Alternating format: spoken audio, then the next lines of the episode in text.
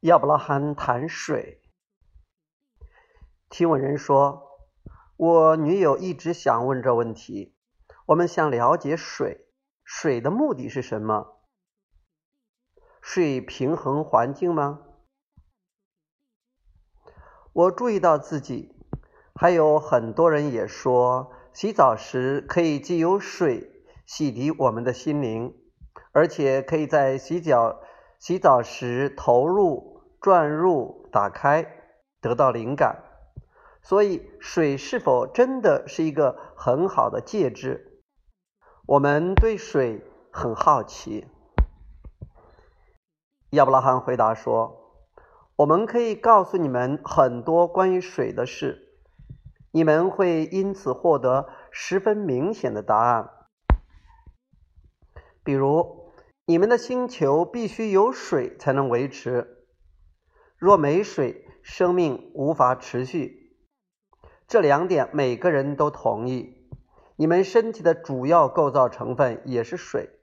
即使你们呼吸的空气和流动的血液也有水的成分，因此水是所有能量流动及持续的支持基础成分。你们会喜欢我们接下来告诉你们的。我们常说你们是一群领先者，有着先进前卫的想法，但是曾有一段时间。在这星球上的领先者是一滴水，这也就是为什么你们喜欢追溯自己的历史。现场有“哦”的声音及少许的笑声。换句话说，水不但是地球一切的基础，水也是最原始的意识体。或许现在有人说，能量、想法的重要性已经凌驾水的重要性。太空人搭太空船到别的星球，一定先看那个星球是否有水。我们认为他们说的最有趣的一句话是：“这里以前曾经有水，现在没水了。”但我们会说。水正在成型的过程中，啊，这篇比较短一些啊，呃，就到这里吧。此篇翻译内容的著作权人为杨静芳 （Alessia 杨），来自台湾。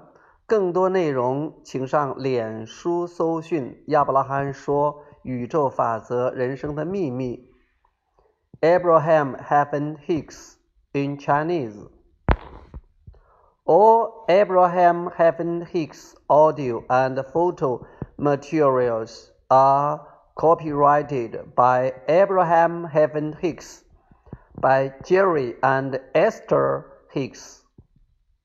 The Chinese here is translated by Alessia Yang from Taiwan.